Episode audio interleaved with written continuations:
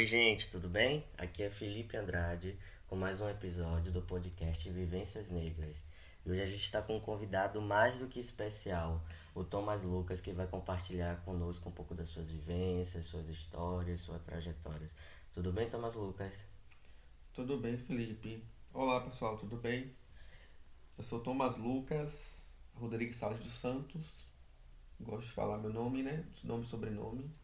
Acho que isso é importante, principalmente nesse, nesse período, né? Pós-abolição, toda essa questão voltada à subjetividade. Eu sou filho de uma mulher preta, Dona Edmeia Rodrigues Salles dos Santos, professora. E não sou daqui de Salvador. Eu vim para Salvador especificamente para traçar né, essa, essa, essa trajetória acadêmica, de formação acadêmica. Certo. Então, Thomas, conta um pouco sobre sua trajetória é, de vida enquanto homem preto até os dias atuais. Eu nasci lá na década de 90, né? Nasci em São Félix, que é uma cidade do Recôncavo da Bahia, fica ali próxima a Muritiba, Cachoeira. E fui criado é, pela minha mãe, pela minha avó, né? Minha mãe foi mãe solteira, né? E de todas as dificuldades socioeconômicas e das todas as, as disparidades que a gente vive enquanto pessoas negras nesse país, né? Existia uma dificuldade de, de, de permanecer e perpassar em alguns lugares, principalmente por conta da questão étnico-racial. É, a infância e a juventude têm os seus, seus momentos bons e seus momentos ruins. Né? A gente sabe que as pessoas é, são discriminadas pelo caráter étnico-racial, mas também por conta da sua sexualidade, entre outras coisas, sua performatividade, seu comportamento. E isso foi uma, uma, uma questão expressiva e muito bem marcada durante o meu desenvolvimento, né, enquanto pessoa, né, enquanto sujeito, que eu sou hoje. Então, eu acredito que a gente deve delinear essas, essas questões, é, porque para conscientizar as pessoas e fazer com que elas reflitam sobre seus posicionamentos e sobre aquilo que é, é como aquilo pode refletir, né? É, não só na saúde mental das pessoas, mas em relação ao seu, a todo o seu convívio, né? A, a sua permanência nos, nos, nos lugares, sua, sua, sua transição. Então vamos lá. Eu sempre estudei escola, escola pública, né? Minha mãe, é, antes, né, ela é formada em magistério e ela fazia reforço escolar em casa. Então, ela sempre teve uma estratégia, uma estratégia de ensino muito focada. Então, antes de eu ir pro, pro, pro, pro fundamental, né, a primeira escola, eu já sabia ler. Então, eu já saí de casa sabendo ler e escrevendo é, satisfatoriamente, né? É, minha mãe fez isso com todos os filhos, né? Sou eu e mais dois, Ellen e Manuel. E desde pequeno tive esse incentivo pelo estudo. Então, eu estudava no colégio, ia para casa, estudava com minha mãe novamente, estudava conteúdo de pessoas que estavam à minha frente dentro do período escolar. Então, isso foi muito bom, muito benéfico para mim, porque me estimulou a querer estudar mais e mais e mais e mais e mais. A gente sabe que as oportunidades de estudo, as, oportunidades educacionais para pessoas negras nesse país são reduzidas, né? A gente vive num país em que a educação é sucateada a todo momento e não é todo mundo que tem a oportunidade de ter esse tipo de exemplo familiar, né? Esse tipo de estímulo que eu tive. Então vamos lá. É, dentro da minha, dentro da minha, da minha vida, da minha formação, eu tinha duas opções de vida, né? A primeira era ser artista, né? Trabalhar com, com arte. A primeira não, né? Era a segunda. Mas a primeira, minha primeiro, meu primeiro objetivo de vida, a minha primeira aspiração de vida era ser médico. Então, se eu não fosse médico, eu seria algum artista, né? E desde pequeno eu tive esse essa relação muito forte com a música, né? Meu avô, Manuel Rodrigues dos Santos, filho, ele era flautista e aí ele me deu uma flauta doce logo pequeno. Então eu tive essa relação de amor, de afeto com a música desde mais ou menos os 8 anos de idade. Aprendi a tocar flauta, fui para a filarmônica, comecei a tocar em banda, então toquei alguns instrumentos. É, que, porque, querendo ou não, eu tinha esse, essa, essa, essa ideia de ser músico no futuro também, né? Mas como primeiro passo, né, como meu primeiro objetivo era ser médico. Mas a gente sabe que a gente, enquanto pessoa negra, nós somos desacreditados o tempo inteiro, né? A gente está num país que não dá muita oportunidade de vida e desenvolvimento para nós. Então, eu comecei a desacreditar da minha capacidade intelectual, né? É, não só intelectual, mas entendendo as barreiras sociais e socioeconômicas e que esse sonho começou a ficar mais distante de mim. E eu comecei a desacreditar dele. Então, é, eu comecei a, a buscar outras, outros pontos, outras estratégias, né? É, outros percursos para minha vida que não fossem especificamente a medicina, que era meu principal objetivo. Então, saí do ensino médio. É, logo que eu saí do ensino médio, na verdade, antes de sair do ensino médio, já tinha passado na universidade pública federal. E aí eu fiquei transitando entre alguns cursos da área de exatas. Então, fui para engenharia, fui para fui para computação, fui para várias coisas assim. Até que eu decidi, depois de uma, de uma, de uma, de uma conversa com a minha mãe, em largar tudo e tentar seguir meu sonho, né? Que era fazer medicina. É, eu, aconteceu um episódio muito, muito marcante na minha vida, no meu ensino médio, que me que colaborou para essa existência né, do sonho de ser médico, que foi. A gente estava mais ou menos no segundo ano do ensino médio, e eu uma professora que gosto muito, a professora Rita Mello, que uma das melhores professoras que eu tive na vida e que me ajudava muito durante o ensino médio, ela fazendo uma dinâmica comum, assim, de ensino médio na, na, na turma, e ela perguntou o que é que a gente queria ser depois do ensino médio, o que, é nós queríamos fazer da nossa vida após o ensino médio. E aí muitas pessoas responderam, quero ser enfermeira, quero trabalhar com construção civil, eu quero trabalhar na Mastroto, que é uma empresa que fica perto no Recôncavo da Bahia, que contrata muita gente de Muritiba. Então, essa ideia de a perspectiva de futuro era muito reclusa aquela região, né? E as pessoas não acreditavam que pessoas pudessem ocupar outras, outras posições de poder, porque querendo ou não, a gente coloca a figura do médico num pedestal, né? Uma figura de poder que está ali. A gente não acredita que o médico é um, é um, é um profissional, um servidor como qualquer outro, né? Existe um endeusamento do, da perspectiva da personificação do médico em si. Então, é, quando eu, ela chegou a minha parte, né? Meu nome é com TH, então era um dos últimos a falar. E quando eu falei que queria ser médico, teve um silêncio na turma, assim, ensurdecedor. E depois veio uma uma enxurrada de risos. As pessoas começaram a rir de mim. E eu tive uma sensação de pânico muito forte. Eu saí correndo, chorando da sala. E a partir desse momento eu comecei a desacreditar no meu sonho. E depois eu comecei a buscar e a entender por que, que essas pessoas não acreditavam que eu pudesse conseguir. Então, é, essa questão da, da busca, da, do entendimento sobre o meu próprio querer e sobre como é que a sociedade atuava e o que é que fez aquelas pessoas pensarem que eu não pudesse conseguir aquilo me marcou muito enquanto indivíduo. Então são questões que devem ser discutidas, não só relacionadas especificamente à questão da discriminação racial, mas também relacionadas ao bullying né, nas escolas, né? A gente tem que separar bullying de discriminação racial. Às vezes as pessoas fazem alguns, alguns tipos de xingamento na escola, né? É, ensino médio, ensino fundamental, são atrelados especificamente à característica racial, né? A, a, textura do cabelo, a cor da pele, entre outras coisas, as pessoas não meio como bullying. Então a gente tem que começar a separar essas coisas.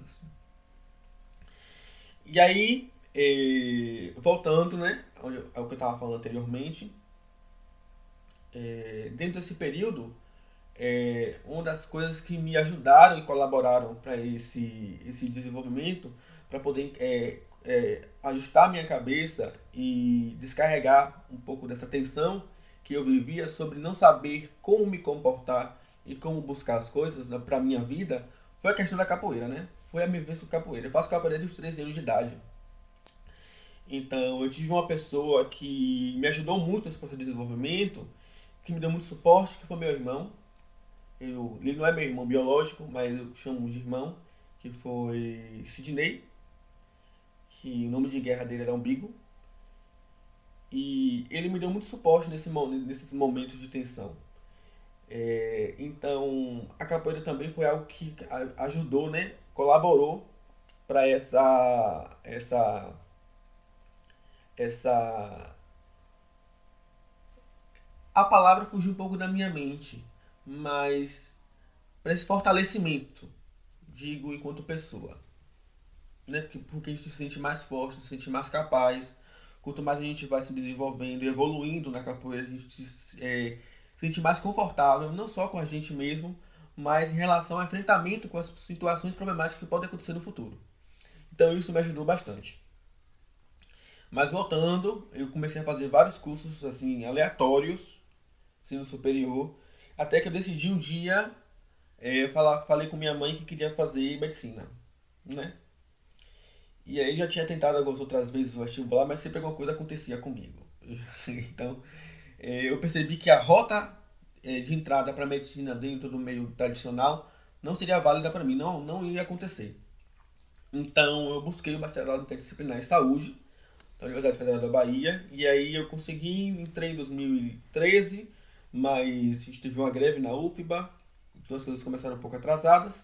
E aí quando eu entrei, eu peguei as matérias do curso pretendido, organizei a minha grade e em 2016, final de 2016, eu passei para o curso de medicina e é onde estou hoje, né, atualmente na batalha e tentando estabelecer um, um, eh, da melhor maneira possível uma formação acadêmica que condiza com aquilo que eu acredito. É, Thomas Lucas, ele, como ele mesmo se apresentou, né, hoje ele atua no campo da saúde, né, hoje é formado pelo bacharelado interdisciplinar no, em saúde e também hoje é graduando no curso de medicina. Queria que você falasse um pouco como você consegue perceber como se estabelecem as, as relações raciais nesses espaços, especificamente. Como se estabelece as relações raciais nesses espaços? Vamos lá. É, a gente tem que ter em mente é, em qual espaço, em qual berço a, a medicina, a medicina moderna, a medicina contemporânea, ela se desenvolveu, né? ela cresceu, né? A gente sabe que tem tanta a, a influência do patriarcado, do da branquitude, a gente vai sabe que é um curso hegemônico, a gente também sabe da eugenia, do atavismo e como isso influencia especificamente na medicina, né? A gente é, sofre até hoje é, sobre essa, essa ideia, essa perspectiva do quem deve ser médico, né? Quando você pensa no médico, você pensa num homem, num homem branco, é, no homem de posses, e você é o tempo, o tempo inteiro distanciado da perspectiva de ver um médico preto, ver uma médica preta, né? Ainda mais quando você não consegue é, perceber ou pensar em pessoas que também é, saiam dessa lógica binária de gênero ou também voltado também à questão da sexualidade. Então, esse espaço ainda é, é racista e não é pouco, né? É, eu estava conversando com alguns colegas e falando especificamente sobre o tema do meu TCC e eles estavam é, conversando comigo de como esse tema é necessário. Eu falo especificamente sobre a racismo institucional e o impacto na saúde da população negra, né?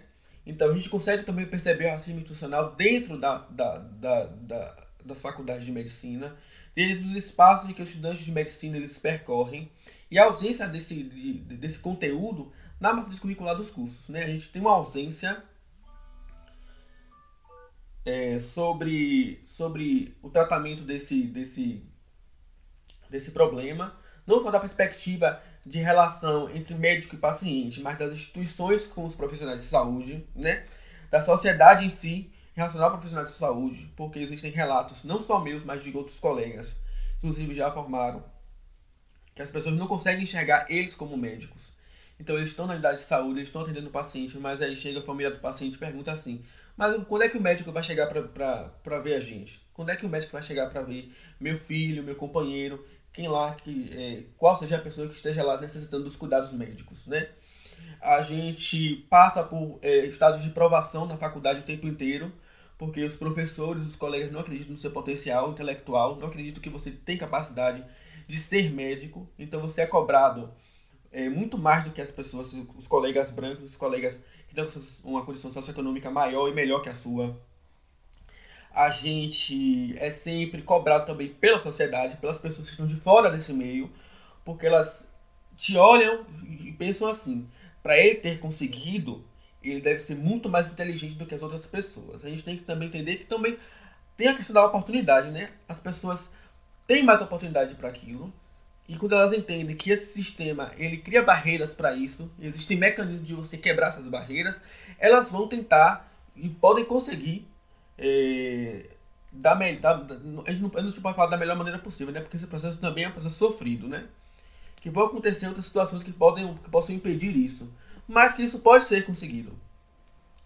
É, não estou querendo entrar dentro de uma lógica é, meritocrata aqui, mas a gente tem que também é, pensar e valorizar os esforços específicos de cada indivíduo, né? Durante esse, esse, esse processo de descobrimento, de autodescobrimento, de autodeclaração e de construção do seu próprio eu. É, Thomas Lucas também, ele é um dos membros fundadores do coletivo Negrex, que é um coletivo de médicos e estudantes negros. É, eu gostaria que você falasse um pouco como se deu a construção desse coletivo e a importância do mesmo?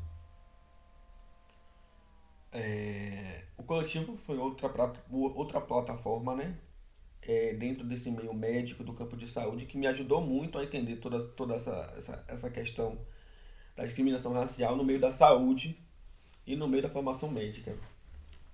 O coletivo ele foi, ele foi fundado anteriormente é, numa sessão específica é, do Encontro Nacional de Estudantes, né? E aí em 2016 nós nos reunimos aqui em Salvador, né? Quando, foi criado, fundado o Coletivo Negrex Salvador, eu e meus outros colegas, é, nessa perspectiva de enfrentamento, de fortalecimento, né? E de aquilombamento desses estudantes negros de medicina que passavam pelas mesmas dificuldades, né? Eram pessoas diferentes, indivíduos diferentes, indivíduos com formações e percursos, jornadas diferentes, mas que essas jornadas, esses, esses itinerários, essas subjetividades, elas convergiam no ponto específico, que era a questão de raça. Mas as discussões não passavam só pela questão de raça, né? Questão de sexualidade, questão de gênero também. Né? Essa questão interseccional, né? Que a gente deve pautar em todos os espaços. Então, o coletivo ele, ele surge nessa perspectiva não só de enfrentamento à discriminação racial, mas de fortalecimento de aquilombamento. E na perspectiva também de educação e saúde para as populações, né? É, em 2019 a gente fez nosso encontro nacional aqui em Salvador, que foi defender o SUS e defender a saúde da população negra, né? É, tentando resgatar esse processo de construção do SUS, de como é que a gente podia trabalhar e valorizar ainda mais o sistema único de saúde para que a população negra, que é a que mais usufrui do serviço de saúde, possa necessariamente é, ter uma melhor qualidade de vida, melhora de acesso, sem restrição, com acessibilidade, disponibilidade de serviços e também voltado também essa questão da, da, da discussão específica sobre o tratamento da discriminação racial nesses meios. Não só voltado ao, ao racismo, ao racismo é, interpessoal, mas as manifestações racistas estruturais e institucionais. Então, o coletivo ele surge a partir dessa inquieta, inquietação é, de nós estudantes e de, médicos sobre todas essas questões relacionadas à discriminação racial e essa interseccionalidade. É, especificamente, é, em 2019, a gente fez esse, esse evento nacional, então, é, atualmente o, o, o coletivo está presente basicamente em todas as capitais do, do, do país, e outras cidades também específicas, onde tem esses cursos, onde tem essas faculdades não só públicas federais, mas também particulares, em que esses estudantes eles se reúnem e eles pautam especificamente tudo aquilo, tudo aquilo que eu falei anteriormente. É... o ano 2019, quando a gente fez o evento, foi um, muito simbólico, porque a gente conseguiu fazer um evento voltado à população negra, voltado aos estudantes negros de medicina, né? É, na primeira faculdade de medicina do país, é, no Salão Nobre, com a, com a reunião de diversos estudantes de diversas áreas do país, de diversos locais do país, e tendo pessoas ilustres que eu admiro tanto, que a gente conseguiu trazer para esse evento. O professor é, Capendele Munanga, entre outras pessoas assim ilustres. É que, que nos ajudaram a erguer esse projeto. A gente consegue imaginar o quão simbólico foi esse evento, né? É, reunir é, pessoas negras, sua maioria médicos e estudantes, é, em um espaço né, que é negado é, para a gente. É, então, imagino quão simbólico deve ter sido isso. Mas em relação à capoeira, você citou sobre a importância da capoeira na sua vida. A gente sabe que a capoeira ainda é alvo de muitos ataques, principalmente da questão racial. Mas a gente sabe também que dentro da capoeira é um espaço onde reproduz muitas opressões, principalmente ligado ao machismo e à LGBTfobia, LGBTfobia desculpa. É, você consegue perceber essas relações é, dentro desse espaço? Veja bem, eu acho que não tem nem como não perceber essas coisas, né? Principalmente porque o nosso corpo fala muito, né? A gente fala da capoeira, né? Uma manifestação é, cultural afro-brasileira. E além de ter atrelado toda essa questão de ancestralidade, né? Que a gente preza bastante, porque foi a manutenção e a disseminação de uma cultura é, que os nossos antepassados nos trouxeram e desenvolveram aqui, mas que ela continua passiva de qualquer tipo de discriminação, né? Porque esses espaços são são são permeados, são as pessoas transitam por esses espaços e a gente não tem como especificamente lutar com a cabeça das pessoas. Então, esses tipos de colocação e de discriminação ainda são vividos e são bem expressados dentro desse meio. Eu posso falar especificamente sobre minha trajetória na capoeira, né? Enquanto homem, preto e gay. É... Vários espaços dentro da capoeira foram negados para mim. Eu não conseguia é, transitar sobre os espaços da capoeira por conta disso. Querendo ou não, né? É, tem muita questão da corporealidade, né? O corpo fala muito, né? Nosso comportamento fala muito. Então, o modo com que a gente se comunica, o modo com que a gente fala, é, às vezes, fora do jogo da capoeira, pode falar muito mais alto do que aquilo que você é jogando capoeira. Então, atrás dessa questão da corporeidade, as pessoas conseguiam, conseguiam é, enxergar esse, esse, é, é, é esse, esse, esses caráteres específicos voltados à questão de gênero, à questão de sexualidade, e a partir daí elas expressavam seu preconceito né, através da discriminação. Então, eu não posso ser conivente com esse tipo de situação, já tive vários embates voltados a isso. Hoje, o espaço é, da capoeira, especificamente, eu falo especificamente sobre o meu grupo, é, está muito mais democrático. Eu vejo pessoas semelhantes a mim percorrendo esses, esses espaços e, e tendo jornadas muito bonitas e belas, mas ainda sofrendo com a discriminação é, voltada à perspectiva de sexualidade, né?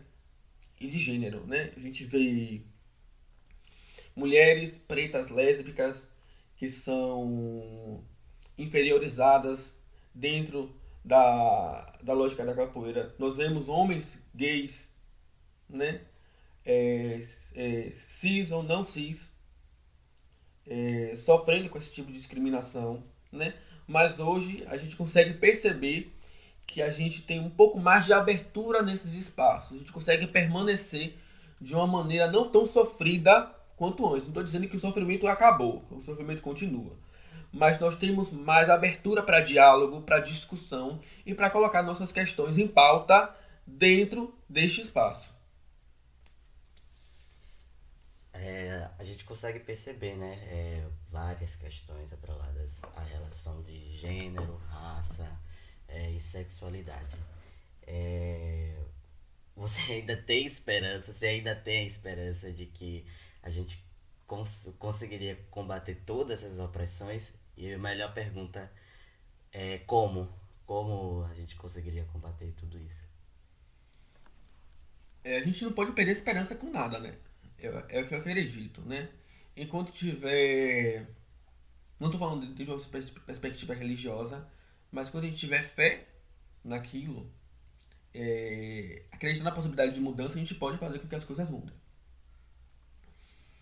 É, voltado especificamente ao campo da saúde, ao campo de formação médica, eu, acho que, eu acredito que devia, aconte, de, deveria acontecer um tipo de reformulação da matriz curricular.